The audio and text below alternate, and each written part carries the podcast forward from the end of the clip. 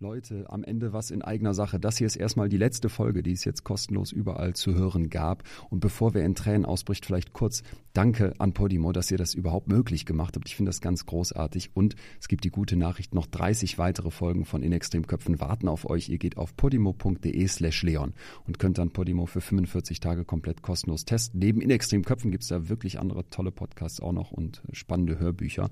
Und abgesehen davon bin ich ja jetzt ähm, die letzten Shows auf Tour. Da gibt's fast keine Tickets mehr, aber es wird demnächst eine neue Tour geben. Also vielleicht sehen wir uns nochmal live. Haltet Augen und Ohren offen.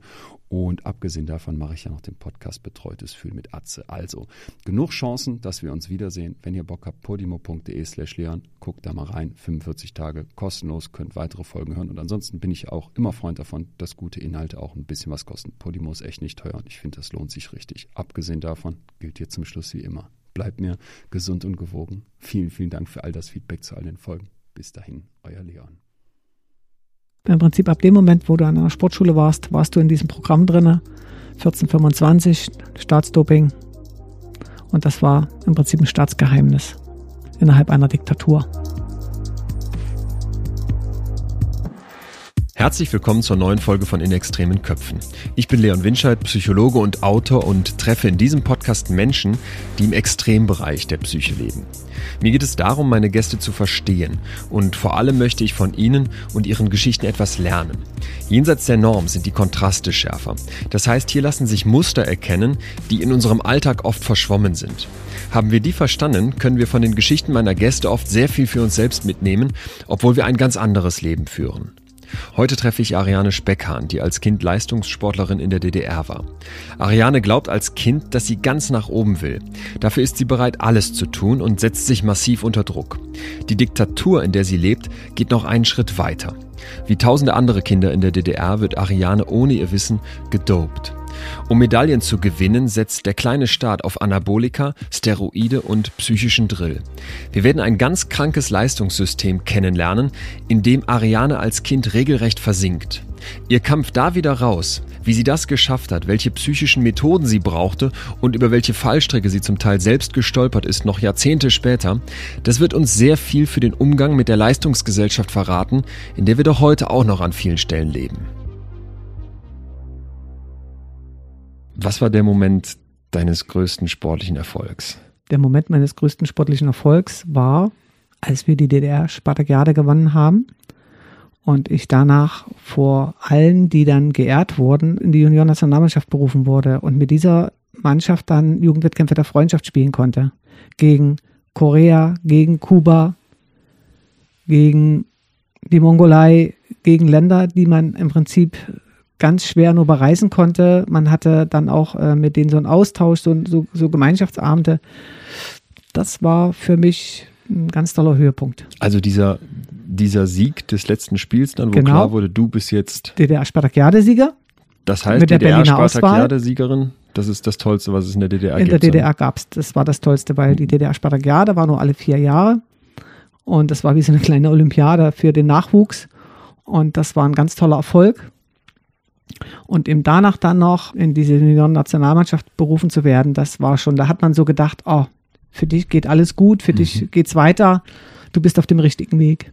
Dann stehst du auf der Bühne, alle klatschen, genau, großes Stadion. Genau. Das war wirklich im, im Jahn-Sportpark, nicht in dem großen Stadion mit den Zuschauern, sondern davor in diesem Stadion, da gibt es noch eins. Und da waren ja wirklich dann viele Eltern da, die auch bei der Spartakiade zugeschaut haben und eben, wie gesagt, die ganzen Teilnehmer. Das war wirklich ein richtig tolles Erlebnis. Wie alt bist du in dem Moment? Da war ich neunte Klasse, 15. Genau. Und 15, hast keine 16. Ahnung, dass du auf diesem Höhepunkt deiner bis dahin ja noch ganz jungen Karriere gedopt bist. Nein, da hatte man keine Ahnung. Keine Ahnung. Wie bist du zum Sport gekommen? Was hat dich dahin gebracht?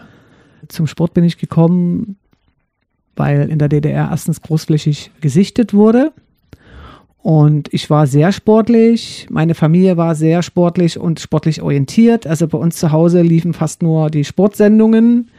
Und dann war eben auch mal 76 war Montreal, das haben wir alles, also da wurde nichts ausgelassen, alles, was übertragen wurde. Und das hat mich schon angefixt und da hatte ich so das Gefühl, oh, sowas möchte ich auch da, möchte ich mal hin, da muss ich unbedingt, das, das, das hat mich schon damals ein bisschen beeinflusst, auch wirklich auch Sport zu treiben. Und ich habe dann Leichtathletik erst gemacht und dann Handball. Und bei so einer Handball-Spartakiade, wo ich alle Tore geworfen habe für die Mannschaft, wirklich, hat mich auf einmal ein Trainer rausgeholt und hat gefragt, ob ich nicht zu ihm zum Training kommen will. Und da bin ich dann noch einfach hingegangen. Das war aber dann nicht Handball, das war Volleyball. Und so bin ich beim Volleyball gelandet. Ich wollte gerade sagen, also Ja. du bist ja Volleyballerin. Genau. Ne? Aber scheinbar Multitalent, weil im Handball auch Tore schmeißen als Kind liegt dir, Ja, liegt dir einfach. ja. Dieses Feuer, Sport als Lebenseinstellung, ist dann das, womit du aufwächst. Genau. Hinzu kommt, dass ich generell sehr, sehr ehrgeizig bin. Oder war auch. Also ich bin es immer noch. Eigentlich war mein Weg da so ein bisschen vorbestimmt, in die sportliche Richtung zu gehen. Ich habe auch, ach, das ist jetzt lustig. Wir hatten auch einen sehr guten Kirchenkantor. Wir haben da auch mal als Nebenchor beim Kreuzchor mitgesungen. Und im Nachgang dazu hat meine Mutter gedacht, naja, vielleicht kriegst du ein bisschen vom Sport weg und hat mir eine Flöte in die Hand gedrückt und ich soll doch nochmal da nachfragen gehen, ob ich nicht da Flöte spielen kann. Ach so. Und da hat er mich nach Hause geschickt, hat gesagt, sagt dann Mama einen schönen Gruß, die Flöte lass mal zu Hause, geh schön in die Turnhalle. Das war also gar nicht von deinen Eltern getrieben. Nein. Kind mach Sport. Nein, die Eltern waren sportbegeistert, aber ich wurde von den Eltern überhaupt nicht getrieben. Sagt man jetzt so einfach, aber irgendwie prägen einen die Eltern ja schon. Und du sprichst gerade von Ehrgeiz. Verlieren gibt's nicht. Mhm. Wo kommt das her? Weiß nicht. Kann ich gar nicht sagen. Es ist so, war so in mir drin. Wie waren denn deine Eltern drauf? Also ich hatte ein sehr liebevolles Haus. Ich wurde sehr eher noch überhütet großgezogen und eigentlich war es auch die Mutter, die nicht wollte, dass ich an die Sportschule gehe. Und da habe ich dann gesagt, Mutter, du gönnst mir das nicht. Und dann hat sie mit schweren Herzen gesagt, okay, dann mach. Es war wirklich so. Ich frage deswegen, weil man, ich finde, so als Außenstehender das Gefühl hat, wenn man Kinder, junge Kinder sieht, die schon so im Leistungssportbereich unterwegs sind, da entsteht irgendwie schnell der Eindruck, wer treibt die da rein? Kann wirklich ein junges Kind schon so einen Ehrgeiz haben, so eine Lust haben, da sich da jeden Tag zu schinden, in der Halle Also- zu kämpfen? das war ja erst mal noch ein bisschen anders. Ich war ja erst in Dippoldiswalde. Dann gab es immer so Turniere, wo im Prinzip gesichtet wurde. Ne? So wie man mich erst beim Handball zum Volleyball geholt hat. Dann gab es dann beim Volleyball so jedes Jahr Turniere. Und so bin ich dann im Prinzip in diesen Kreis gekommen, der auf eine Sportschule delegieren werden sollte. Normalerweise wäre bei uns Leipzig der Fall gewesen. Ich hätte an die Sportschule nach Leipzig gehen sollen, aber irgendwie wollte der Trainer in Berlin mich unbedingt haben. Darum hat man mich dann zu Dynamo Berlin delegiert. Was ich aber sagen wollte ist, man wird ja dann auch hofiert. Ja. Ari, du darfst wieder zu diesem Auswahlverfahren mitfahren. Es waren nur zwei aus meiner Mannschaft aus Dips, die da mitfahren durften. Und wenn man dann da auch noch bestanden hat bei diesen ganzen Tests und Übungen, die man gemacht hat, dann war man da auch so stolz und das war wie so ein Kreislauf. Das hat sich verselbstständigt. Das finde ich ganz interessant, wenn man sich Genau. jetzt überlegt, wo entwickeln Kinder ihren Ehrgeiz, Mhm. was treibt die an, wenn du beschreibst, da ist vielleicht dieser erste Funke, Das, genau so eine ist gewisse es. Lust und damit dann aber wirklich brennende Leidenschaft daraus wird, braucht es dann auch die Bestätigung und die Genau. Erfolge. Genau. Und dann schaukelt sich aber das Ganze immer weiter hoch. Dann gibt es keine hoch. Grenze. Okay, Genau. interessant. Ja. Merkst du, dass das vielleicht aber auch nicht unbedingt eine typische Kindheit ist und an manchen Stellen vielleicht auch zu viel wird? Das habe ich damals überhaupt nicht so gemerkt. Im Rückblick aber? Auch nicht. Okay, du würdest also sagen, deine Kinder könnten sowas machen, wenn du. Hast du Kinder? Ich habe zwei Kinder, die sitzen und sprechen, sind 30 und 24. Und ich habe die machen lassen, wie sie wollten. Und die sollten auf keinen Fall das machen, was ich will, sondern was sie selber wollten. Ja, okay. Aber das heißt, ein Kind, das jetzt sagen würde, ich möchte jeden Tag acht Stunden trainieren, würdest du sagen, kein Problem. Wenn sie das selber will, hätte ich gesagt, kein Problem. Ich hätte trotzdem drauf geguckt. Ja, wollte ich gerade fragen, weil weiß ein Kind schon, was es selber Genau. will? Ein Kind will im Zweifel auch unendlich Ja. viele Süßigkeiten im Auto vorne sitzen und die So ganze es. Fernsehen gucken. Genau. Ich hätte drauf geguckt, Mhm. wie es ihr geht. Da habe ich schon einen ganz, ganz anderen Blick drauf. Nach der Erfahrung, die ich selber hatte. Ganz Glaub ich. ehrlich. Also meine Kinder haben beide Sport gemacht. Der Große durfte nur bedingt Sport machen. Aber er hat auch Sport gemacht. Er hat dann noch ein bisschen Volleyball gespielt. Ich glaube, das hat er nur mir zuliebe, weil ich äh, in der Turnhalle, Volleyballhalle groß geworden ist. Eltern prägen eben doch. genau. Ja. Aber nie Leistungssport, sondern alles nur just for fun und auch nur ein paar Jahre. Und die Kleine hat Leichtathletik gemacht. Die konnte mit dem Ball gar nicht. Die hat es geschafft, bei einer halben Stunde Basketball nicht einmal den Ball zu kriegen. Jetzt sagst du, dass die Situation heute im Leistungssport für Kinder eine andere ist. Du wiederum, das ist Jahrzehnte her, wächst in der DDR auf. Genau. Ein Staat, der Medaillen braucht, um sich außenpolitisch zu positionieren, um seine Macht unter Beweis zu stellen.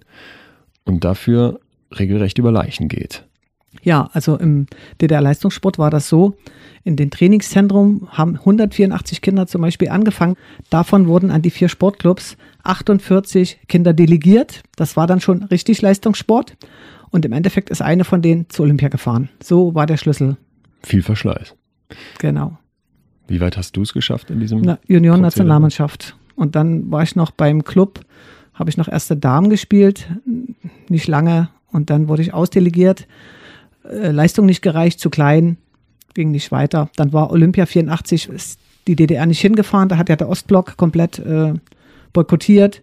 Und dann waren natürlich wieder zu viele im Nach, die dann für die nächste Olympiade ranwachsen mussten und dann wurde eben gesiebt, sodass in 85, 86 für mich Schluss war. Aber erstmal hast du den ganz normalen Ausleseprozess mitbekommen. Genau. Wie sah für dich eine typische Woche dann aus?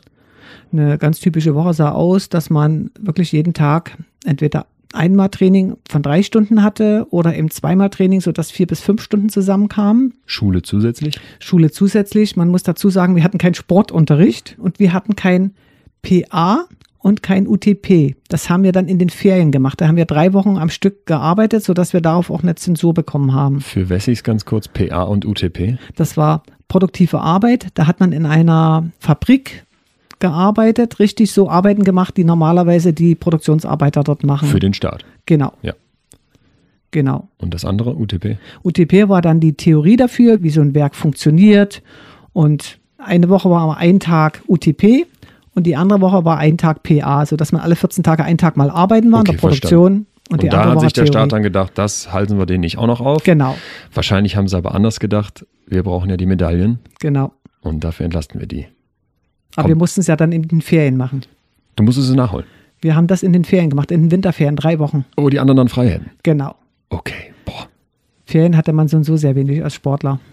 Und dann die ganze Zeit Turnübungen, Krafttraining, Rennen, Laufen, Volleyball spielen. Na, so eine Saison wird richtig aufgebaut auf einen Saisonhöhepunkt hin, der in der Regel ein Turnier oder das eigentlich war das große Ziel immer die DDR-Meisterschaft. Und die haben wir auch jedes Jahr gewonnen. Wir waren schon ganz gut bei Dynamo. Und da gab es dann im Prinzip erst einen Grundlagenaufbau. Das heißt, da wurde viel gerannt am Anfang, viel Athletik gemacht und dann auf diese Grundlagenausdauer wurde dann die Schnelligkeit trainiert. Schnelligkeit und Schnelligkeitsausdauer. Dann gab es wieder mal eine Woche aktive Erholung dazwischen, damit der Körper wieder ein bisschen regeneriert. Das Training wurde dann immer mehr intensiviert und verstärkt bis eben zum Höhepunkt, dass man da wirklich die beste Leistung aufruft. Erinnerst du dich heute an das erste Mal, als du gedopt wurdest? Kann ich gar nicht sagen, wann wir das erste Mal gedopt wurden, weil wir das alle nicht wissen. Wir wissen es nicht, was die uns gegeben haben. Es gab Vitamintabletten, es gab Kekse, es gab Entmüdungsgetränke und wie gesagt, verschiedene äh, Vitamintabletten, die wir nehmen sollten, damit wir im Winter gesund bleiben und im Sommer schneller regenerieren und Wer kommt dann an und gibt die einem? nö, die standen, die hat uns der Trainer so mitgegeben. Guckt das System um einen herum, Eltern, Umfeld, Freunde, vielleicht äh, Menschen, die schlichtweg mehr Lebenserfahrung haben als ein Kind, eine Jugendliche, gucken die nicht irgendwie auch weg? Die können gar nicht weggucken. Wir waren weg von zu Hause. Wir waren in einem geschlossenen System in einer Sportschule. Meine Eltern waren in Dippoldeswalde. Ich war in Berlin an einer Sportschule. Was sollten die sehen? Die haben nichts gesehen. Wenn die einmal im Jahr zur Elternversammlung nach Berlin kamen, hat man denen heile Welt vorgespielt und man selber, wenn ich gejammert hätte, Mama, Mama, hol mich hier weg, hätte die mich sofort weggeholt. Aber ich wollte ja zur Olympia. Okay. Ja. Die hat auch einmal, wir haben dann auch draußen gespielt und da waren, haben wir draußen trainiert und eben bevorzugt auch Feldabwehr. Das heißt, da muss man sich so lang schmeißen. Bei mir war der ganze Rücken offen, die Hüften offen, also hier die, die Seitenteile. Und so hat die mich in der Badewanne sitzen sehen und da hat die so geschimpft und hat gesagt, so, und morgen fahre ich zum Trainer und ich sage ihm, dass das Misshandlung ist. Da habe ich gesagt, nein, Mama, mach das nicht, mach das nicht, da kriege ich nur Ärger. Bist du dann schon so sehr in diesem System verhaftet, dass dir gar nicht mehr auffällt, dass dieser Genau. Ehrgeiz vielleicht krankhaft ist? Das war dann schon so. Noch mit Freude bei der Sache oder ist es dann schon so, dass man denkt, was mache ich hier eigentlich? ich war da so drinne, ich, ich kann es gar nicht mehr sagen. Man muss da irgendwie auch was weggespalten haben. Trotzdem hat man es immer noch gerne gemacht und man war ja in so einem geschlossenen System und man war auch nicht alleine. Wir waren ja eine Mannschaft, wir haben ja gemeinsam gelitten. Ja, und wir waren immer alle wieder froh, wenn wir uns dann nach zwei Wochen Urlaub, das war endlich wieder seine Kameraden wieder zu haben. Mhm. Das war, das ist heute noch so. Ich habe immer gerne eine Gruppe um mich.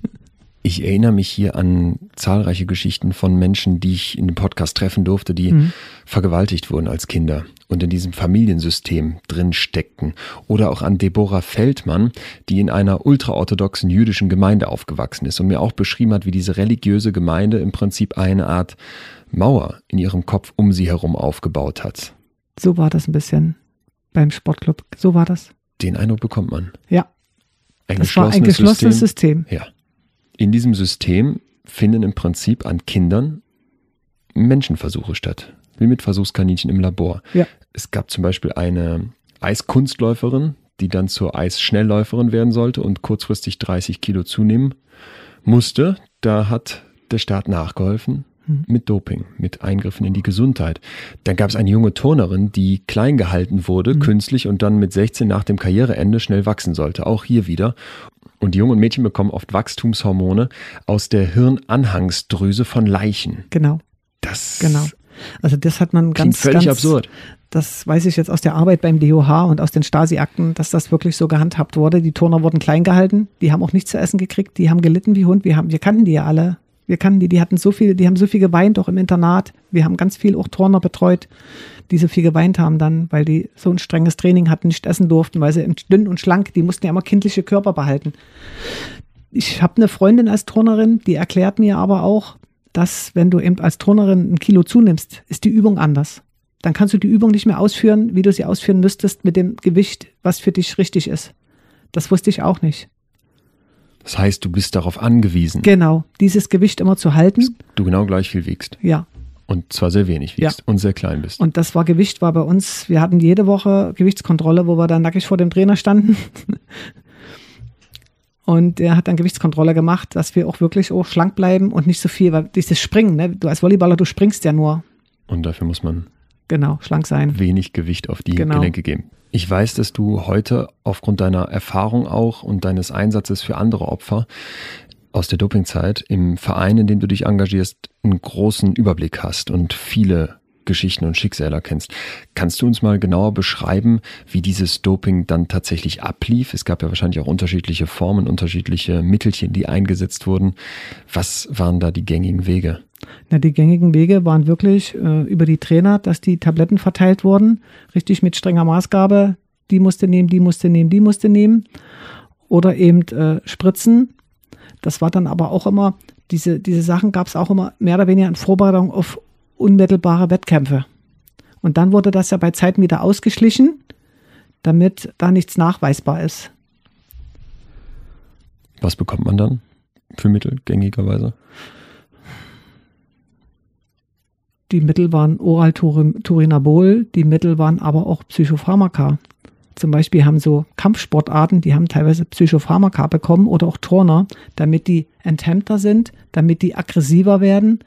Und wir hatten da auch in den Stasi-Akten was gefunden, dass man auch beim Volleyball oder bei den Ballsportarten der zweiten Reihe Psychopharmaka mal gegeben hat, um zu gucken, wie, wie das wirkt. Und wenn dann auf einmal die zweite Reihe bissiger und besser wurde wie die erste Reihe, dann wusste man, aha, das ist das Richtige. Und mit den Dosierungen hat man schon auch dann äh, gespielt wahrscheinlich. Ich weiß es nicht. Die Diktatur der DDR ging offenbar über Leichen. Und zwar nicht nur an der Mauer, diese Geschichte werden die meisten von uns kennen, sondern eben auch im Sport. Im Kalten Krieg sind Medaillen ein besonders wichtiges Zeichen von Stärke und die DDR will mit ihren gerade mal 17 Millionen Einwohnern ganz vorne dabei sein. Das gelingt, doch die Erfolge verdankt das Sportwunderland einem ausgeklügelten Dopingsystem. Zum Einsatz kommt zum Beispiel das Anabolika Oral Turinabol, ein künstliches männliches Sexualhormon mit einer starken anabolen Wirkung, das ursprünglich dafür gedacht war, zur Heilung nach schweren Verletzungen oder Operationen beizutragen. Die Oral Turinabol Tabletten sind so verbreitet, dass sie unter Sportlern sogar einen Spitznamen bekommen. Blaue Blitze. Die Nebenwirkungen der blauen Blitze sind für Frauen zum Beispiel eine tiefere Stimme, Bartwuchs, Akne, eine gesteigerte Libido, Unfruchtbarkeit oder Menstruationsstörungen. Bei Männern kann es zu Potenzstörungen und Prostataerkrankungen kommen. Egal, die DDR will Spitzenleistungen. Historiker wissen heute, dass die Vergabe an Kinder keine Ausnahme, sondern die Regel war. Es existieren Unterlagen, die beweisen, dass alle DDR-Nationalmannschaftsschwimmerinnen ab dem 14. Lebensjahr in Anabolika-Programme des Verbandes aufgenommen wurden. Die Turnerin und Weltmeisterin Dörte Tümmler zum Beispiel bekam wohl schon im Alter von elf Jahren Hormone verabreicht. Gerade im Turnen war es üblich, die Mädchen mit Wachstumshämmern klein und damit grazil und dehnbar zu halten. Alles für den Erfolg. Es geht nur um die Leistung, nicht um die Menschen, die ausbaden müssen, was die DDR versucht, sich an Reputation über die Medaillen reinzuholen. Dagmar Kästen, die als Turnerin 1988 bei den Olympischen Spielen Silber erturnte, sagte später selber, lieber als die Medaille hätte ich eine Kindheit gehabt. Die Tabletten und Spritzen sind das eine, doch Ariane beschreibt uns auch den psychischen Drill, dem junge Menschen ganz gezielt ausgesetzt werden. Sie sitzt als junges Mädchen verletzt vor ihrer Mutter in der Badewanne und will nicht, dass die Mutter sie da rausholt. Denn Ariane hat Angst. Und gleichzeitig erzählt Ariane uns von Spaß, von Zusammenhalt und Freude beim Wiedersehen ihrer Kameradinnen. Ich glaube, hier erkennen wir die Macht, die dieses kranke Leistungssystem der DDR-Diktatur ausüben kann. Ariane glaubt, dass es ihr eigener Wille ist, in diesem System zu bleiben. Dabei will das System nur eins, ihre Leistung, egal um welchen Preis. Was machen Doping und Drill psychisch mit ihr?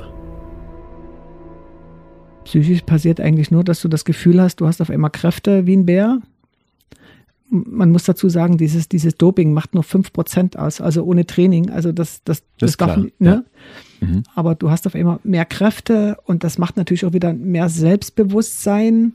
Jedes ja. Mal, wenn ich mir sportliche Wettkämpfe angucke und das Gefühl habe, was ist jetzt die, der Längenunterschied zwischen zwei genau. Kanuten? Genau. Was sind die paar Sekunden bei der mhm. Tour de France? Mhm. Dann denke ich mir, aha, 5% mehr oder weniger sind hier kriegsentscheidend. Ist so, genau so ist es. Mhm. Und wenn ich dann mir vorstelle, dass man körperlich zu so einer Maschine wird, wie gerade beschrieben, mhm. und psychisch auch noch den Eindruck bekommt, ich könnte Bäume ausreißen, mhm. dann werde ich ja, naja, nicht unschlagbar, aber ja, verlieren gibt's zu nicht. einem, ja, verlieren gibt's nicht, genau. Du fährst nicht zum Wettkampf, um zu verlieren, sondern du willst gewinnen. Aber das ist ja eine Mentalität, wo man jetzt den Eindruck hat, die hast du ja wirklich verinnerlicht, komplett. Nein, ja, doch, wahrscheinlich war das so war so. Ich habe fast das Gefühl, es ist immer noch so. Nee. Nein? Ich muss heute nicht mehr gewinnen. Ist schön, aber ich kann auch mal verlieren. Okay, aber damals ausgeschlossen. Damals war es schwer, sehr schwer. Wir haben ja auch nie verloren. Ehrlich nicht. Wir haben als Mannschaft ganz, ganz selten verloren. Und diese lahme Ente in unserem Kopf, unser Hirn gewöhnt sich ja an die Dinge. Mhm. Und genau. das heißt natürlich, wenn du dann irgendwann so in diesem Leistungssystem drin bist, jetzt zu sagen, gewöhn dir das wieder ab, ist schwer. Die Mutter will dich rausholen, weil mhm. du völlig verletzt aussiehst. Mhm. Kriegt deinen Kopf nicht hin. Nee. Machst deinen Eltern Vorwürfe? Gar nicht. Gar nicht? Meiner, überhaupt nicht. Meinen Eltern mache ich überhaupt keine Vorwürfe. Gar nicht. Nein.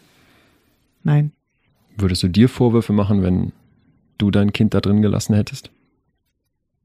Meine Eltern haben ja auch nie gesehen, dass es mir schlecht geht, weil sie naja, waren ja wenn weg. deine Mutter dich in der Badewanne sitzen sieht, voller ja. Verletzungen und sagt, Kind, da läuft was nicht. Ich kann mir auch vorstellen, so wie du dich jetzt beschreibst, dass man doch, wenn man genau hinguckt, vielleicht auch gemerkt hat, hey, da ist der Ehrgeiz vielleicht etwas zu groß. Also ich wäre dann auf jeden Fall zum Trainer hin und hätte ihn zur Rede gestellt, was der mit den Kindern macht. Hat deine Mutter nicht gemacht? Weil ich es ihr verboten habe. Eine Sache hat meine Mutter geregelt für mich. Bei mir hatte man ausgerechnet, ich sollte 1,86 groß werden. Und ich bin aber irgendwie nicht mehr gewachsen. Und da hatte man meinen Eltern angeboten, dass man mich wechseln lässt mit Hormonspritzen. Das hat man gemacht, weil ich noch minderjährig war. Und da hat meine Mutter gesagt, nein. Und da hat man meine Mutter von dieser Sportclub-Seite richtig, ja, sie wissen gar nicht, ihre Tochter ist vorgesehen für Olympia und wenn sie dem nicht zustimmen, dann wird das nicht, weil sie zu klein ist.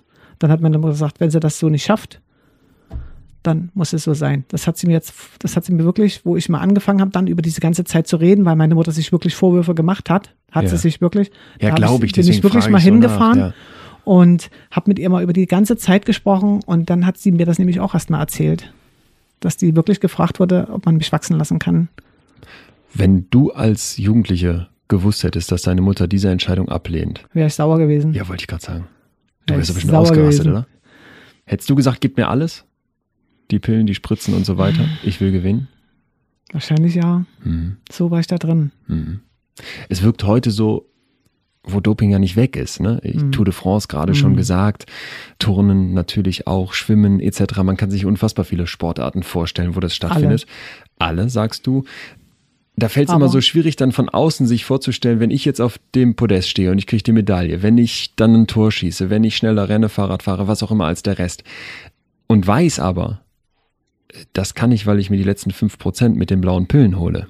Oder irgendwelchen Spritzen, was auch immer da geht. Du wie, wusstest- wie kann ich das mit meinem Gewissen Du vereinbaren? wusstest, dass die anderen das auch machen, wahrscheinlich. Das reicht aus, um das für sich gerade zu biegen. Es war ja nicht nur das Doping. Also wir als Sportler, wir hatten ja auch ganz viel Gewalterfahrung über die Trainer. Das heißt, Na, die Trainer sind ja nie zimperlich. Also man, man darf das wirklich nicht nur so auf dieses Doping äh, herabbrechen, dass die uns da so ein Zeug gegeben haben, sondern äh, es war auch so, dass ich teilweise richtig immer Angst hatte, überhaupt zum Training zu gehen, weil der Trainer ganz schön streng war. Und wie gesagt, ich lese gerade die Tagebücher von damals, äh, bin ich jetzt erst in der Lage, auch so richtig das mal zu lesen. Es gab keine Woche, wo wir nicht Angst hatten vor dem Trainer.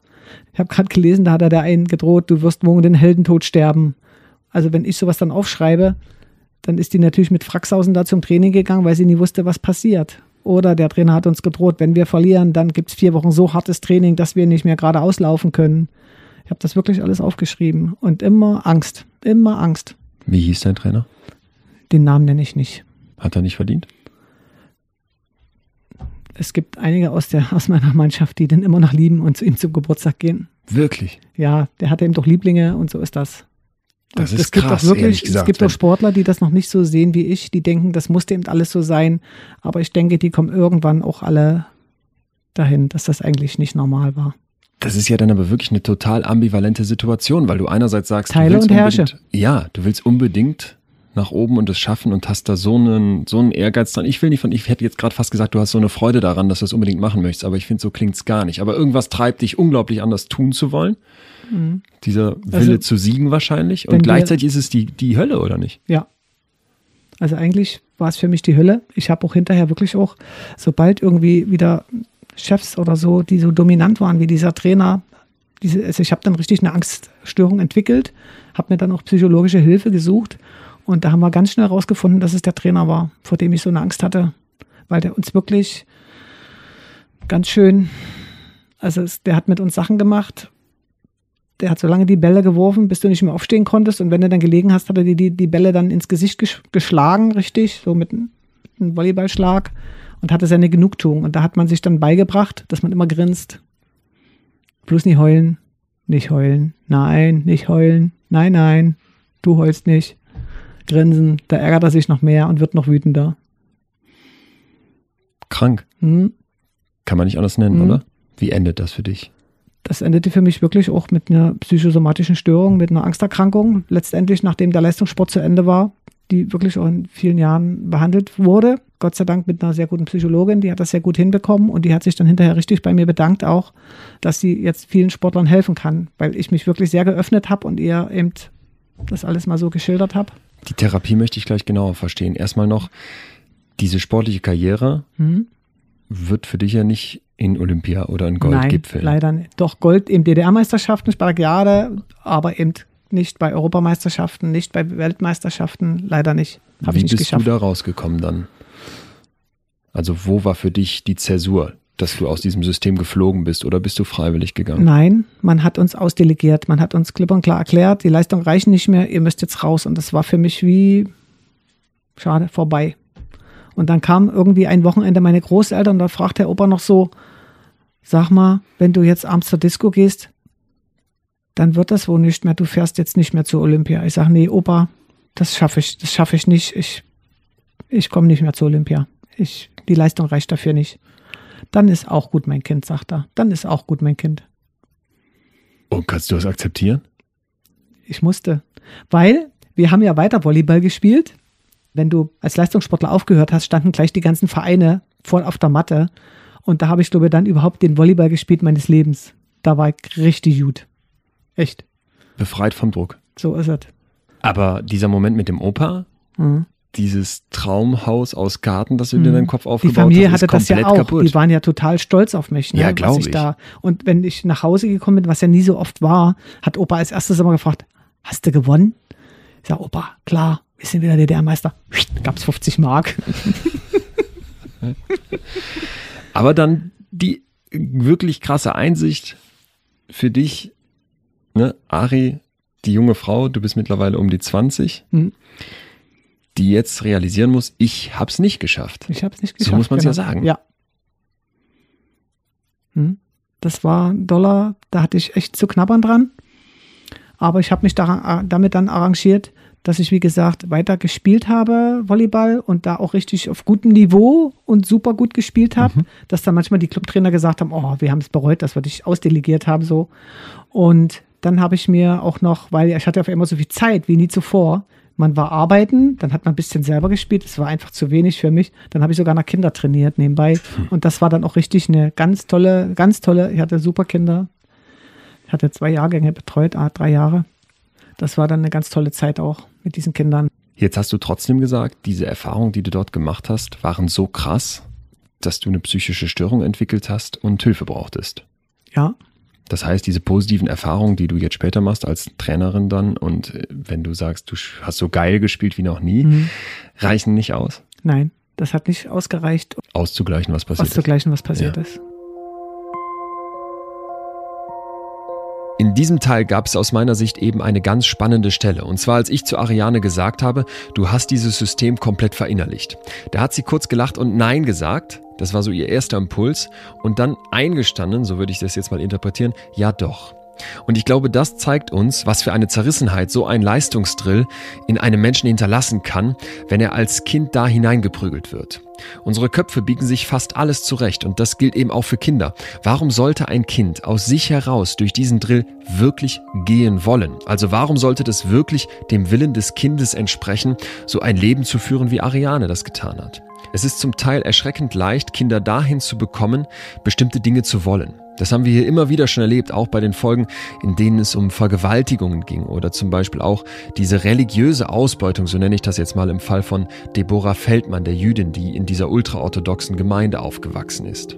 Und dann glaubt das Kind also etwas zu wollen, das eigentlich die Eltern oder im Fall von Ariane eine Diktatur von ihm will. Für mich ist Arianes Beschreibung ihrer Kindheit eine große Warnung. 2017 befragte die DAK in Deutschland 7000 Schüler aus mehr als 400 Klassen. Und dabei zeigte sich, dass fast jeder zweite deutsche Schüler unter Stress leidet. Ein Drittel der betroffenen Jungen und Mädchen hatte deshalb Beschwerden wie Kopfschmerzen, Rückenschmerzen oder sogar Schlafprobleme. Wenn wir dazu wissen, dass im Jahr 2017 bei 1,2 Prozent der 10- bis 14-Jährigen in Deutschland die Diagnose Depression gestellt wurde, und dass dieser Wert 2005, das ist gar nicht mal so lange davor, gerade mal halb so hoch lag, dann müssen wir doch Fragen stellen. Natürlich wird heute auch zum Glück genauer hingeschaut. Das heißt, es kann mehr Diagnosen geben, weil die Gesellschaft sensibler wird. Und trotzdem wird der Druck auf die Kinder nicht immer höher? Bekommt die Leistung bei Kindern nicht einen viel zu großen Stellenwert? Wer treibt das voran? Wie krank ist eine Gesellschaft, wenn immer mehr Kinder in ihr depressiv werden? Arianes Geschichte ist auch deshalb so wichtig, weil sie uns hierzu Impulse liefert. Wenn Kinder auf Leistung getrimmt werden, egal ob in Schule, Musikunterricht oder Sport, dann geschieht immer etwas gegen den Willen des Kindes. Punkt. Denn ein Kind will nicht leisten, sondern geliebt und anerkannt werden. Das heißt ja überhaupt nicht, dass ein Kind sich nicht an einer Medaille im Sport, einer guten Note oder einem gelungenen Stück auf der Geige erfreuen kann, aber ein Kind will nicht angebrüllt, erniedrigt oder mit Hormonen gefüttert werden. Wenn der Druck zu liefern im Vordergrund steht und nicht die Freude an der Sache, die aus dem Kind selbst kommt, dann wird es krankhaft. Trotz allen Drills, trotz aller Ambitionen und trotz Dopings geht Arianes Traum von Olympia am Ende also nicht in Erfüllung. Mit 20 Jahren ist Schluss mit dem Hochleistungssport. Das emotionale Tief lässt jedoch erstmal noch auf sich warten.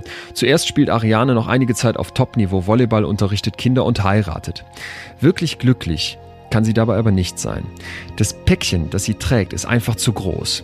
Wie groß und wie schwerwiegend die Folgen ihres Leistungssports unter Doping sind, das wird deutlich, als Ariane schwanger wird. Auch wenn sie selbst diesen Zusammenhang damals noch nicht erkennt. Die Geburt des ersten Kindes war überhaupt nicht von Freude gekrönt, weil wir in der 24. Schwangerschaftswoche habe ich erfahren, dass das Kind einen offenen Bauch hat und ich sollte eigentlich zum, dass das Kind im Prinzip sofort geholt wird und stirbt. Es war ja schon zu groß, dass man eine Abtreibung machen konnte. Also die hätten mir da was gegeben, dass ich das Kind ganz normal entbinde in der 24., 25., 26. Woche. Und mit dieser Diagnose bin ich nach Hause. Mein Mann kam dann nach Hause, erstmal tierisch geweint, geweint, geweint. Nächsten Tag auf Arbeit und das so erzählt da auf Arbeit, was da mit dem Kind ist. Und auf einmal steht da eine Kollegin vor mir und sagt, nö. Ich habe gerade mal mit meiner Enkelin gesprochen, die arbeitet in der Charité. Da machen die sowas. Geh mal da und da hin. Das kann auch zwei Tage später, wie das genau war, weiß ich nicht mehr. Mhm, Auf jeden Fall mhm. hat mir auf Arbeit eine gesagt, sowas wird in der Charité gemacht. Die kriegen das hin. Die kriegen das hin. Ich sollte da erstmal mich vorstellen, bevor ich Ja. weiter weine. Ich hatte aber nebenbei noch den Termin wegen dem Abbruch. Da hat man ja so ein paar Tage Bedenkzeit in, im, im Friedrichshain und dann bin ich da in Friedrichshain und habe gesagt, nee, hören Sie zu, ich habe gehört, man kann das machen. Ich würde diese Möglichkeit gerne wahrnehmen, geben Sie mir bitte eine Überweisung. Die haben sie mir dann auch wirklich gegeben und dann bin ich da an die Charité und die haben dann wirklich gesagt, ja, wir machen das. Im Prinzip war ich dann zu so einer Untersuchung. Da haben sie mir erklärt, dass die letzten Kinder irgendwie auch immer noch nicht nur das eine hatten, diesen offenen Bauch, sondern immer noch Nebenerkrankungen irgendwie da sind, Herzfehler und weiß ich. Und sagt aber, da kann man viel ausschließen. Und irgendwie sagt er dann so, wissen Sie, hier sind dann aber 40 Leute, die sich nur um Sie und Ihr Kind kümmern. Haben Sie das verdient? Und da habe ich all meinen Mut zusammengenommen. Da sage ich, wissen Sie, deshalb bin ich nicht hier. Ich wollte nur wissen, können Sie es machen oder nicht? Und da hat er gesagt, ja, wenn Sie das wollen, dann machen wir das. Was ist denn das für eine Frage? Mhm. Hier Wirklich? sind dann Haben 40 Sie- Leute, die sich nur, haben sie das verdient? Was, was soll das? Ja, ja, ich weiß es nicht. Okay. Ich weiß es nicht. Haben Sie das verdient? Was sollte ich denn sagen? Dass ich fünfmal DDR-Meister war? Nö. Das hätte keinen interessiert, glaube ich. Aber du hast gesagt sofort, deswegen bin ich nicht hier. Hast du Ich aber, wenn man so eine krasse Frage stellt bekommt, kurz drüber nachgedacht, habe ich es verdient? Nee, überhaupt nie. Okay. Nee, nicht im geringsten, sondern na klar habe ich es verdient. Ja, logisch. Na klar habe ich es verdient. Ich sag, ich will nur, ich hatte so eine scheißende Angst, weil da hat vorher hatte gerade eine, eine, eine Kollegin irgendwie ein Kind mit Glasknochen gehabt und die musste diese Entbindung eben durchleben und die ist so vor die Hunde gegangen da. Da hatte ich, ich hatte einfach Schiss vor dieser frühzeitigen Entbindung. Das war ein- einer der Gründe auch. Es Ja. gibt in der Psychologie eine Theorie, die Dual-Hit-Theorie, Mhm. dass man im Prinzip eine, eine, eine Zweischlag-Theorie verfolgt, um zu erklären, wo psychische Probleme, wie zum Beispiel eine Depression, dann herkommen.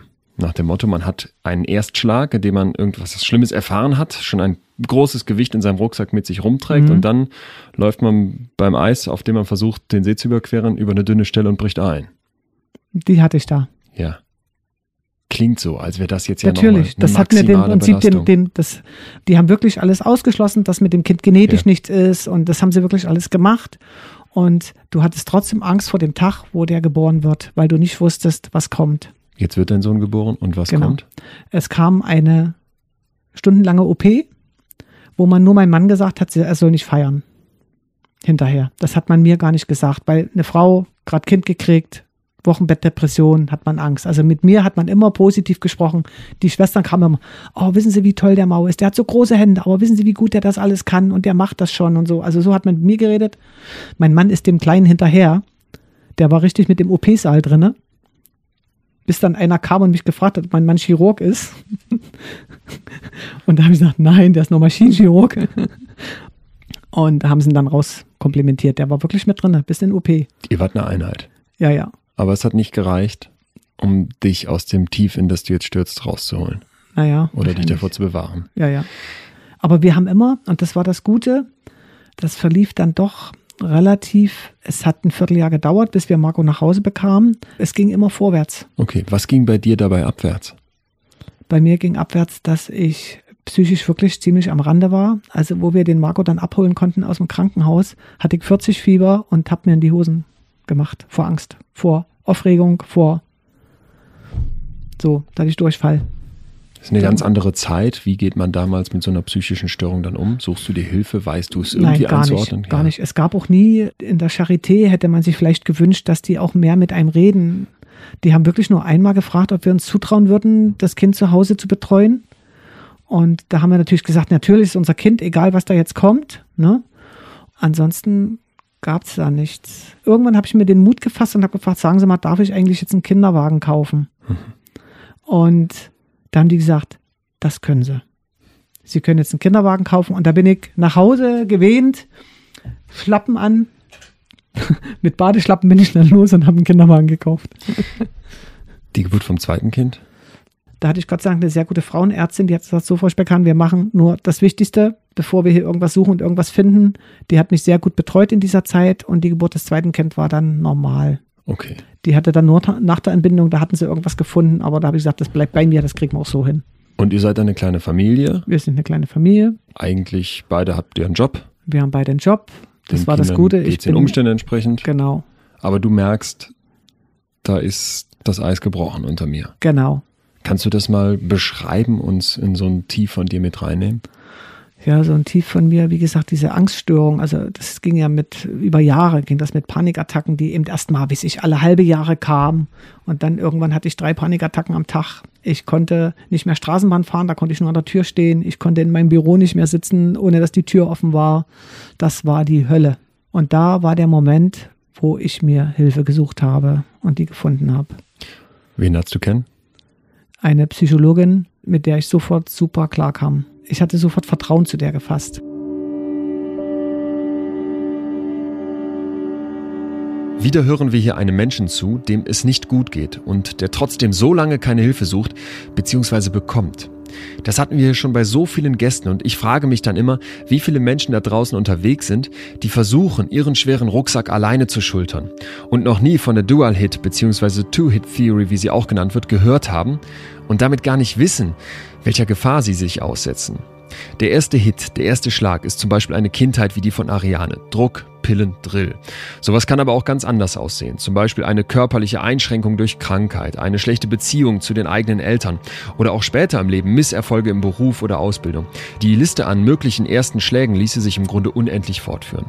So, und die Wahrscheinlichkeit, dass irgendwann ein zweiter Schlag dazukommt, wie zum Beispiel Scheidung, Arbeitslosigkeit, ein Todesfall oder eine schwere Geburt, ist sehr hoch. Und oft wird den Leuten dann erst klar, was sie die ganze Zeit schon mit sich herumschleppen. Es lohnt sich deswegen, sich selbst sensibel zu begegnen und sich zu trauen, den Blick auch auf die eigene Vergangenheit zu richten. Ariane hat lange verdrängt oder auch verklärt, was sie als Kind wirklich erlebt hat. Das ist kein Vorwurf. Selbstreflexion kann extrem hart sein, vor allem dann, wenn man in einem System wie dem DDR-Leistungssport regelrecht geprägt wurde.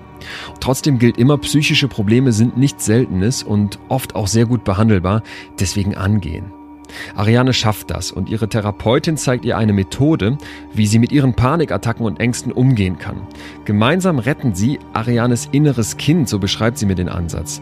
Dazu verbildlicht sie ihre kranken Anteile, also die kranken Anteile in ihrem Kopf als Tiere und schafft diese Tiere dann mit Hilfe von Gedankenreisen fort. So entsteht für sie in Gedanken ein sicherer Platz, an dem Ariane frei sein kann von diesen Tieren, von dieser Angst, die sie sonst so regelmäßig überkommt. Das ist einerseits der Schutzmechanismus und gleichzeitig lernt Ariane aber auch noch, sich in Gedanken in eine einsame Berghütte in den Alpen zu träumen, wo sie dann in Ruhe und sicher am Lagerfeuer sitzen kann. Das ist genau wie bei Peter Steutner, der uns letzte Woche hier seinen Ansatz aus dem türkischen Gefängnis beschrieben hat. In Gedanken wandern. Wenn Probleme in Gedanken bestehen, macht es absolut Sinn, innerhalb dieser Gedankenwelt eigene Strategien zu entwickeln, wie man diese Gedanken wieder in den Griff bekommt. Worin sieht Ariane jetzt all die Jahre später den Grund für ihre Angst und die Panik? Gemeinsam mit ihrer Therapeutin findet sie eine Antwort auf diese Frage. Und die liegt für uns jetzt aus dem Rückblick vielleicht auf der Hand. Für Ariane ist sie damals alles andere als leicht zu verdauen. Was versteht sie in dieser Therapie zum ersten Mal? Dass meine Störung wirklich aus dieser Sportzeit herrührte, Ja. aus dieser Angst vor diesem Trainer.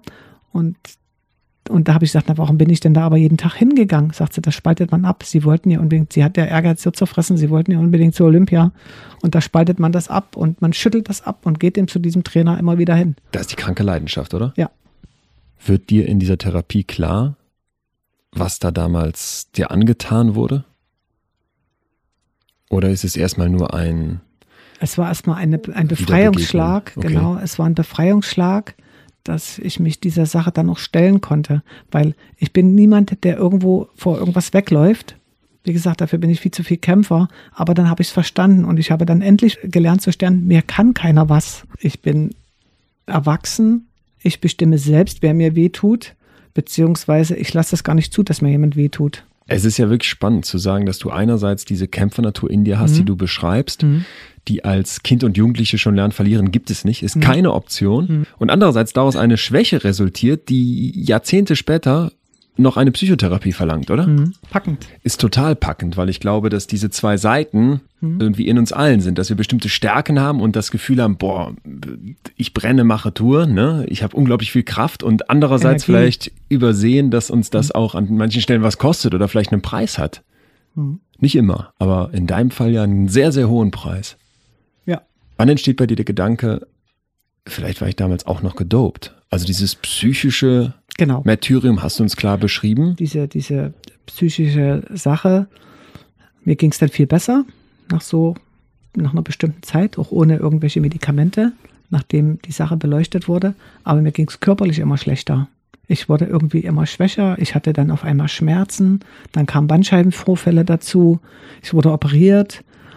Und dann hatte ich im Prinzip den ersten Zusammenbruch hatte ich 2002 und da bin ich wieder zur Psychologin dann hat man mir Psychopharmaka gegeben und diese haben aber dazu geführt, dass ich ja nicht mehr aus dem Haus kam. Da habe ich eine ganze Weile gebraucht, um mich davon wieder zu erholen, bin dann wieder arbeiten gegangen bis 2006, da hatte ich dann den Bandscheibenvorfall und ab da hatte ich dann mehr oder weniger, war ich nur noch in einem Schmerzkörper. Der musste operiert werden, weil der Fußheber weg war.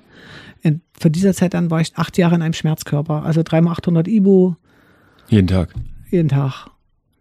Viele, viele Jahre, wirklich. Immer mal so mit, mit im Sommer nicht ganz so schlimm, weil es da warm war. Aber trotzdem immer schön arbeiten. Ich kam dann nicht mehr in die Straßenbahn, nicht mehr rein, nicht mehr raus. Dann habe ich mir ein Fahrrad geholt, da konnte man, das konnte man so ankippen. Dann konnte man ja auf dem Fahrrad dann zur Arbeit fahren. Wie war der Kreislauf von Körper und Psyche? Du hast ja jetzt beschrieben, einerseits hat dir diese Therapie unglaublich geholfen, was Genau. die psychische Seite anbelangt. Genau. Andererseits sind wir ein Organismus, ein Mensch, Körper Genau. und Kopf hängen eng zusammen. Ja.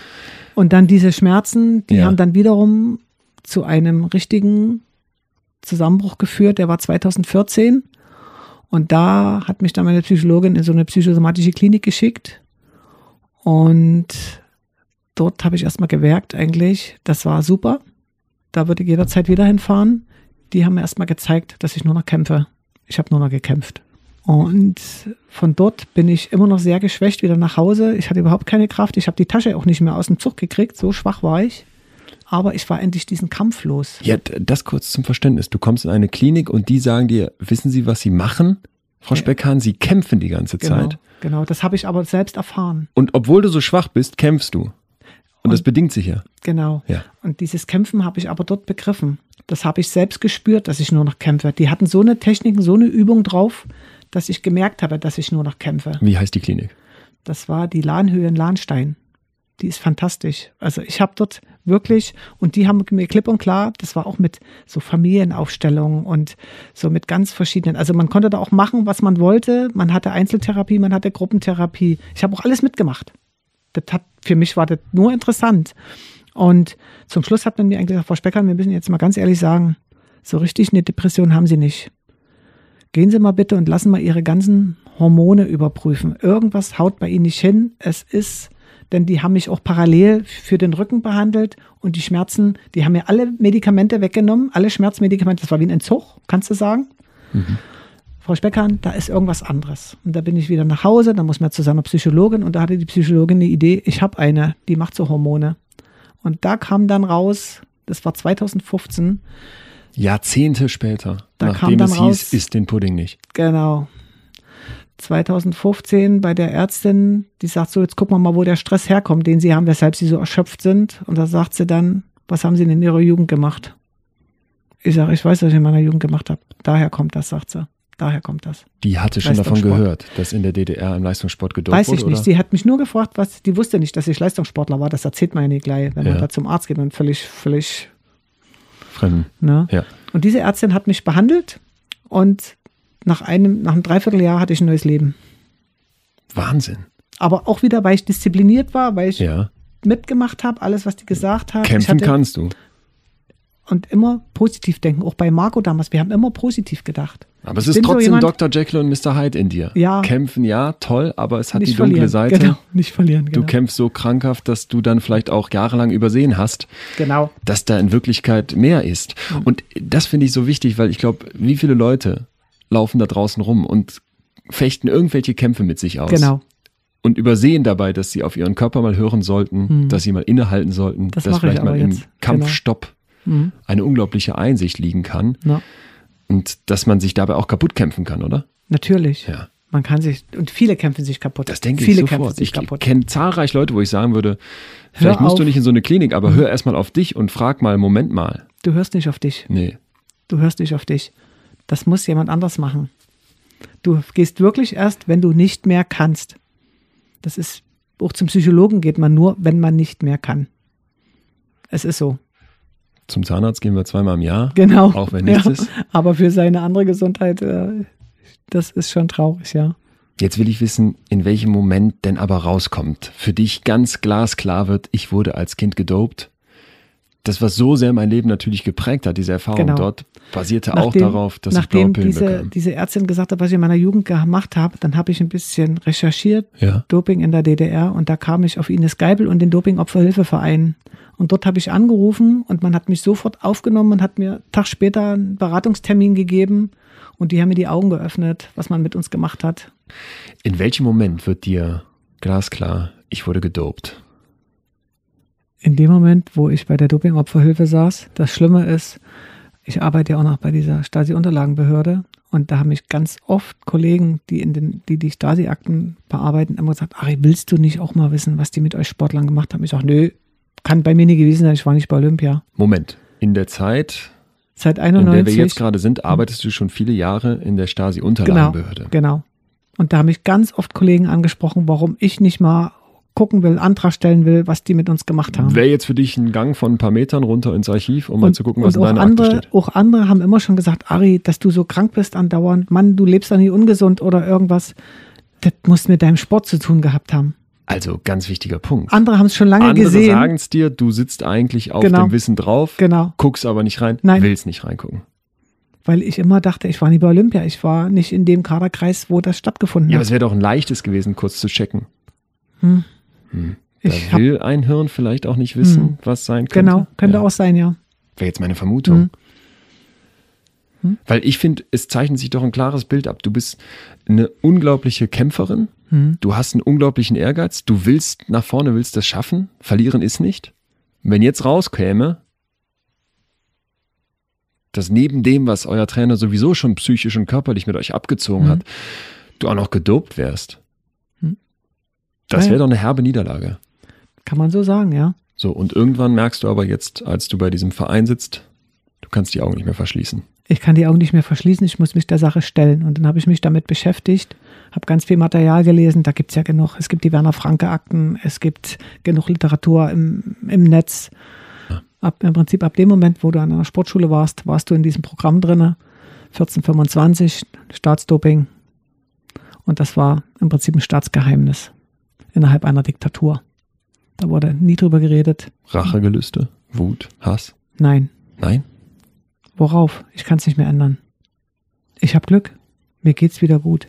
Das ist auch bei denen, die bei uns in die Beratungsstelle kommen. Du hast ganz wenige, die Rachegelüste haben. Weiß nicht warum. Haben wir nicht. Es war das Leben, es war so. Du kannst es ja nicht rückgängig machen und warum Rachegelüste? Nein. Ich habe den Trainer mal gefragt, warum der so war. Beim, beim, Den hast du beim- danach nochmal getroffen. den habe ich, klar, wenn wir so Klassentreffen machen. Ich habe dann immer so Klassentreffen organisiert. Und bei einem Klassentreffen habe ich ihn gefragt, ich sag, Trainer, wieso warst du eigentlich so ein Arschloch? Und? Ja, gibt immer zwei Wege, um zum Sieg zu kommen. Ich wurde nur dafür bezahlt, dass ich einen von euch zur Olympia kriege, so unter dem Motto. Wie kam dir dieser Mann vor? Aus seiner Sicht. War der zufrieden? Nein, auch nicht. Das hätte ich jetzt gedacht. Der war nie zufrieden mit sich. Der war auch launig. Und als du ihn Jahre später wieder triffst, irgendeine Art von Schuldgefühl bei dem? Oder weggesperrt im Kopf? Nichts, Gar nichts. Hm. nichts. Nicht ein Wort. Der denkt, der denkt nach wie vor, er hat uns was Gutes getan. In dem Moment, wo dir wirklich bewusst wird, wo das wirklich durchsickert in deinem Kopf, der ja lange offenbar auch dicht gemacht hat, Mhm. Mhm. dieses Verständnis, hey, Mhm. ich war gedopt. Denkst du dann nochmal an diesen tollen Erfolg, den du mir ganz am Anfang beschrieben hast, als du da standest und wusstest, Gar nicht. gar nicht? Nichts mehr wert? Ist das, Der, ist das der? Wert der Medaillen, der hat dadurch ein bisschen gelitten, ja. Bisschen. Der hat gelitten. Ich habe die noch, die Medaillen. Eine habe ich meinem Trainer geschenkt, der aus Dips, der mich damals nach Berlin delegiert hat. Dem habe ich meine erste Goldmedaille gegeben. Er hat sich direkt gefreut. Aber eigentlich, wenn, wenn ich die so raushole und die zeige, dann könnte ich eher weinen. Weil ich da einen hohen Preis für gezahlt habe. Glaubst du, dass heute noch Doping an Kindern in Deutschland stattfindet? Ob es an Kindern stattfindet, kann ich nicht sagen. Und also ich, wir sind in so einem Leichtathletikverein, da können wir sowas nicht feststellen. Meine Tochter hat ja auch ähm, Leichtathletik gemacht. Nicht an der Sportschule, aber ich, ich hoffe nicht und ich denke nicht. Nicht bei Kindern. Was Weil ist so die, die? Eltern, die Eltern spielen ja heute auch eine ganz andere Rolle. Und wir sind ja in Berlin, wir hätten ja, die Kinder sind ja dann auch zu Hause und nicht so wie wir im Internat weit weg von zu Hause. Ich glaube, heute spielen die Eltern eine ganz andere Rolle, wie bei uns damals. Es ist ja auch nicht mehr das System da. Was ist so die größte Narbe, die geblieben ist? Na, dass ich ganz viele Jahre so krank war. Diese, diese vielen Jahre des Schmerzes, diese vielen Jahre der Angst, die Gott sei Dank alles weg ist. Alles weg. Also es ist geil jetzt, ja. Ist ja eine echte Erfolgsgeschichte Ja. dann auf der anderen Seite immer auch noch- wieder, oder? Ich bin auch immer noch sehr energiegeladen und gehe mit Feuereifer an Sachen, aber ich gehe nicht mehr über meine Grenzen, auch beim Sport nicht. Kämpfst nicht mehr? Nicht mehr so. Nö. Ja, nicht mehr so. Das ist doch vielleicht das Maß der Dinge, oder Mhm, nicht? Nicht mehr so. Bisschen Nicht schon. so. Also mich, mich jucken schon auch so gerade auf Arbeit, wenn das so Sachen sind, die neu sind oder so. Das juckt mich schon, das möchte ich schon gerne hinkriegen. Das dann schon ein bisschen. Aber das ist eben nicht mehr, das ist nichts Körperliches. Im Jahr 2000 gab es den größten Prozess Genau. gegen zwei der Hauptverantwortlichen. Manfred Ewald, der war damals der Präsident des Genau. Deutschen Turn- und Sportbundes und Manfred Höppner, Mhm. der als Arzt und Vizechef des Sportmedizinischen Dienstes in der DDR für das Staatsdoping verantwortlich war. Hast du den Prozess verfolgt damals? Na, gar nicht. Ich habe das jetzt alles über mein Ehrenamt bei der Dopingopferhilfe, da habe ich das jetzt alles nachspekuliert und wir haben ja unser, also unseren Vorsitzenden, den Dr. Lehner, der erzählt uns daraus aus dieser Zeit auch immer ganz viel. Im Prinzip war das Hauptproblem, es gab diese zentrale Ermittlungsgruppe der Regierungskriminalität, der, der Regierungskriminalität, die haben ermittelt und denen ist die Zeit ausgegangen. Das war das große Problem. Die haben versucht, nach der Wende aufzuklären, was und war da hat die Zeit nicht gereicht, los. genau. Ja. Die Zeit hat nicht gereicht und dadurch sind die sind ja alle glimpflich davongekommen. Die haben ein bisschen Geld bezahlt und dann war schick. Bewährungsstrafe haben die Genau, jeweils bekommen ja. und das war's. Das war's. Und das ist doch, wenn ich sage, wie viele bei uns auf der Couch sitzen, weinen, wie dreckig denen das geht in meiner Dopingopferhilfe, wo ich ja zweite Vorsitzende bin. In der Psychologie werden zwei Formen von Leidenschaft unterschieden. Die erste heißt harmonische Leidenschaft und das ist die, von der wir alle träumen. Harmonische Leidenschaft heißt gesund für eine Sache zu brennen. Dann versinken wir zum Beispiel im Flow. Wir vergessen die Zeit, schöpfen Kraft aus unserem Handeln und wissen doch ganz genau, wann es zu viel wird. Und darum geht es, denn die zweite Form der Leidenschaft, die die Psychologie kennt, heißt obsessive Leidenschaft und in dieser lauert eine große Gefahr. Dann kann man nicht mehr ohne das, was man da macht und die Passion, das Kämpfen übernimmt die komplette Kontrolle. Man verlernt dann im Grunde Nein zu sagen und Scheitern ist im eigenen Kopf ausgeschlossen. Im Laufe der Zeit halst man sich dann immer mehr auf und sitzt unzufrieden in irgendwelchen Arbeitskreisen oder macht Überstunden, während die Familie zu Hause mit dem Essen warten muss. Gemessen wird die obsessive, die krankhafte, die toxische Leidenschaft mit einem Fragebogen, den ein Team um den kanadischen Psychologieprofessoren Robert Valerand entwickelt hat. Da muss man auf einer Skala von 1 bis 7 ankreuzen, wie sehr man Aussagen über eine Tätigkeit zustimmt, die man selbst als Leidenschaft bezeichnen würde. Ich habe mal welche mitgebracht. Eine Aussage wäre zum Beispiel, ich habe Schwierigkeiten, mir ein Leben ohne die Tätigkeit vorzustellen. Oder ich hänge emotional von dieser Tätigkeit ab. Oder ich fühle mich nahezu besessen von der Tätigkeit. Wer jetzt bei einer Reihe solcher und ähnlicher Aussagen mit einem hohen Wert zustimmt, der bekommt obsessive Leidenschaft attestiert. Warum erzähle ich das hier in dieser Folge?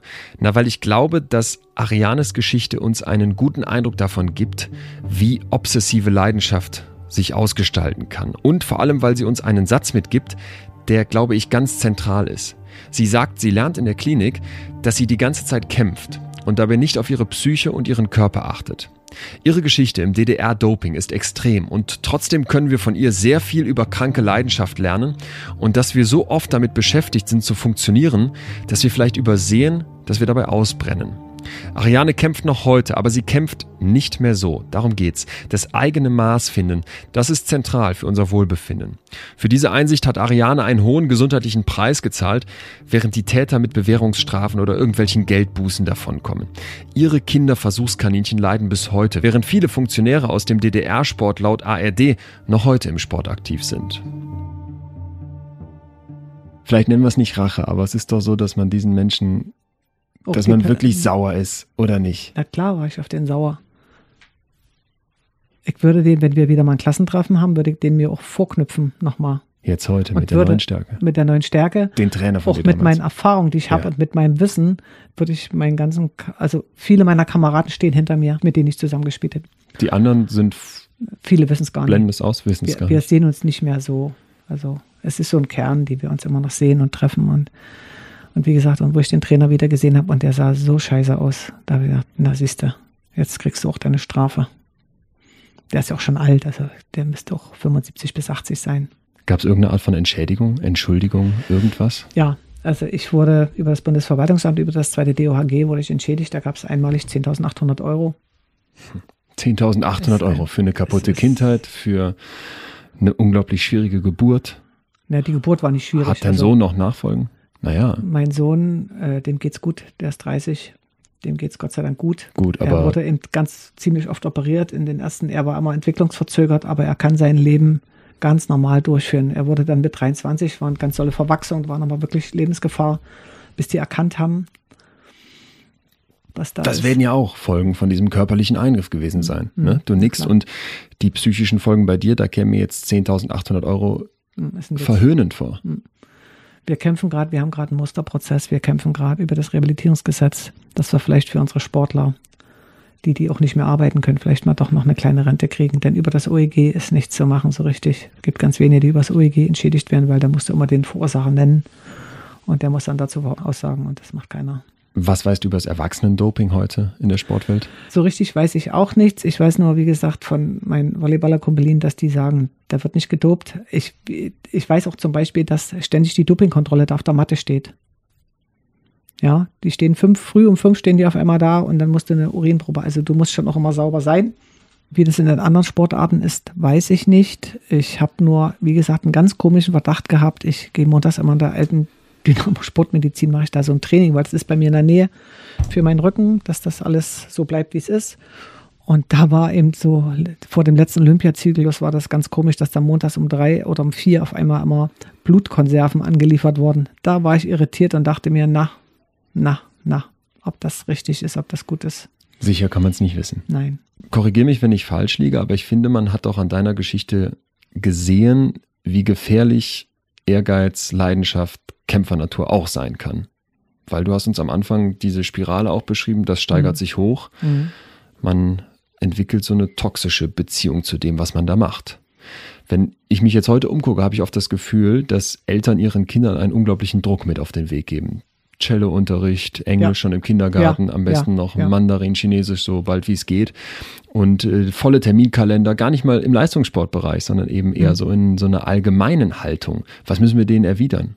Oder ist das am Ende jedem Lass das, selbst lass die überlassen? Kinder doch einfach Kinder sein und lass die Kinder selber entscheiden, was die wollen. Aber trimmt die doch nicht, um Gottes Willen. Vielleicht wollen das die Kinder auch gar nicht. Fragen Sie manchmal die Kinder, ob die das möchten. Ich weiß es nicht, was in den Eltern vorgeht. Aber ich weiß, was du meinst. Dass die wirklich jeden Tag der Woche irgendwo was machen müssen, damit sie irgendwas werden oder erreichen oder nachweisen können. Wozu? Wozu? Wozu? Wenn man ein Kind irgendwo ein Talent hat, findet man das heraus und das kann man doch fördern. Wenn du heute auf deine Kindheit zurückblickst, was war das Schönste dran? Das Schönste war eigentlich meine Zeit zu Hause in, in Dippoldiswalde. Mit meinem Bruder haben wir da ganz viel, ganz viel tolle Sachen gemacht, Buden gebaut und Fußball gespielt ohne Ende. Eigentlich bin ich auch immer noch ein bisschen stolz, diesen Weg gegangen zu sein. Man hat eine Menge durch diesen Sport auch mitgekriegt, weil wir da auch in so einer geschworenen Truppe waren. Man war füreinander da. Solidarität, Ja, Zusammenhalt. das ist eigentlich das Schöne, dass wir da so als, als Mannschaft zusammengehalten haben. Teilweise auch gegen den Trainer, dass wir ihm dann alle immer gegrinst haben, wenn er uns da die Bälle um die Ohren gehauen hat. Immer gegrinst, jeder. Es ist interessant, dass du das so beschreibst, weil Hm? da habe ich jetzt fast Sorge, dass du nochmal irgendwann in so einen Kämpfermodus fallen könntest Nee, nee. und nicht reflektierst. Nein, nein, Gar nicht. passiert. Nein. Will ich nicht mehr. Weil es scheint ja wirklich ganz, ganz tief in dir drin zu sein. Hm, Aber Du hast gelernt, damit umzugehen? ja, Durch die Therapie? na klar. Großer Erfolg. Hm. Ich will nicht mehr kämpfen. Hm. Das Leben ist viel zu schön. Dann wünsche ich dir, dass das weiterhin so bleibt für dich. Ich glaube, du hast aus dieser Kämpfernatur was gemacht, wo du heute ein Maß gefunden hast, mit dem du dir gleichzeitig das Kämpfen erhältst und nicht mehr den Bogen überspannst. Das denke ich auch. Und das Leben macht einfach so viel Spaß, als dass man sich nur noch verkämpft. Das bringt nichts. Hast und du schmerzlich gelernt? Ja, wirklich schmerzlich gelernt. Vielen genau. Dank, dass du hier warst, Ari. Ja, danke, Leon. Ein Kind wächst in einem kranken Leistungssystem auf. Doping mit Anabolika plus psychischer Drill bis an die Grenzen. Als Kind konnte Ariane nicht einstufen, was das mit ihr macht. Als Erwachsene wollte sie es dann lange nicht wahrhaben. Es braucht mehrere Therapien, bis sie erkennt, dass sie die ganze Zeit verkrampft kämpft und sich damit schadet. Arianes Geschichte ist damit, glaube ich, ein Appell an uns alle. Welchem Druck setzen wir unsere Kinder aus und warum eigentlich? Wie schwer ist der Rucksack, den wir tragen? Folgen wir einer harmonischen oder einer obsessiven Leidenschaft im Leben? Es ist nicht unbedingt angenehm, sich diesen Fragen zu stellen, aber ich glaube, dass es sich lohnt, weil wir uns dadurch selber näher kommen und im Zweifel Verhaltensweisen erkennen, die überhaupt nicht gesund sind. Nächste Woche treffe ich hier Maximilian Pollux, der von seinem Onkel mit 13 Jahren zum ersten Mal nach Holland geschickt wird, um als Drogenkurier zu fungieren. Das ist der Beginn einer beispiellosen Gangsterkarriere, die in einer Festnahme durch ein holländisches SEK gipfelt, mit Maschinenpistolen, Drogen, einem Kampf und einer krassen Zeit im Gefängnis zu tun hat, aber uns am Ende vor allem sehr, sehr viel über die Angst verrät. Die Angst, die einen Menschen antreiben kann, die Angst, die einen Menschen bremsen kann. Ich freue mich sehr, wenn ihr wieder dabei dabei seid. Und außerdem würde ich mich riesig freuen, wenn ihr mir Feedback schickt. Ihr erreicht mich am besten über Instagram, da heiße ich wie sonst auch Leon Winscheid. Ich freue mich über Nachrichten, ich freue mich über Vorschläge für neue extreme Köpfe, die ich hier mal treffen sollte und natürlich unbedingt auch über eure Rückmeldung und Fragen. Abgesehen davon tut ihr mir einen Gefallen, wenn ihr genau jetzt, bitte wirklich jetzt einmal auf Abonnieren klickt. Dann wisst ihr sofort, dass eine neue Folge rauskommt und ich weiß Bescheid, dass ich hier weitermachen soll. In diesem Sinne wünsche ich euch alles Gute bis nächste Woche und hoffe, wir hören uns wieder. Bleibt gesund in extremen Köpfen. Ein Podimo Original, produziert von Auf die Ohren.